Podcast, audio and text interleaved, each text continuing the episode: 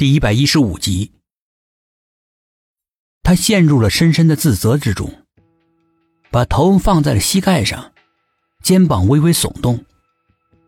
苏应真迟疑了一下，向他挪了过去，慢慢的伸出手，一下一下抚摸他的后脖颈。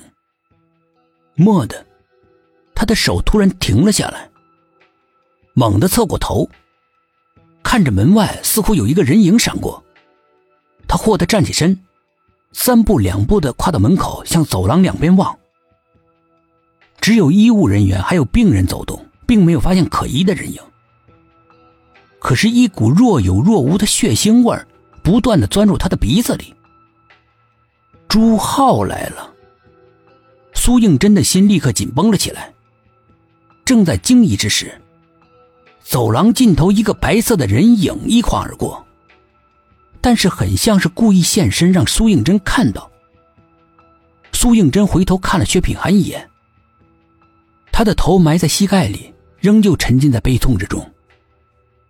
苏应真张了张嘴，没有喊出声，略一犹豫，自己一个人追了出去。那个人影果然是在引诱苏应真，故意在前面忽隐忽现。苏应真本来不想追。但是又怕错过了机会，就在犹犹豫豫之中，苏应真突然感觉到眼前的光线变得昏暗，满眼除了绿色还是绿色，竟然在不知不觉之中跑进了那片神秘的树林。他立刻慌张起来，关于这片树林的恐怖传闻突兀的出现在脑海里，双眼马上不安的四下扫视。生怕出现一个挂在树上的吊死鬼。大白天的，可能是因为树木太过茂盛的缘故，树林里面竟然有丝丝的寒意。那种寒意，像是带着神秘的电流，传遍了全身，让人不由得从心底产生一片寒，直冲头顶。树林里面隐隐约约传来呜咽，细微。但是很清晰，直指人心。分不清是鬼哭还是风声。苏应真越待越害怕，他立刻想转身离开。刚一扭头，就看到一具吊在树上的尸体。那具上吊身亡的女尸，头垂得低低的，盖住脸的乱糟糟的长发，不时的被阵阵阴风吹动。苏应真惊恐的尖叫了一声，拔腿就跑。可他刚一转身，眼前又出现了一具吊在树下的尸体。不管他跑向哪个方向，那具尸体就像是如影随形一样出现在他面前，挡住他的去路。苏应真惊慌的四顾，树林里面突然响起了又尖又细的笑声，阴森无比。听得人心里发毛。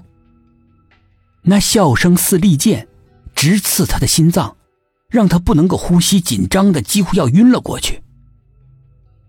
背后突然响起了沙沙的脚步声，他猛地回过头。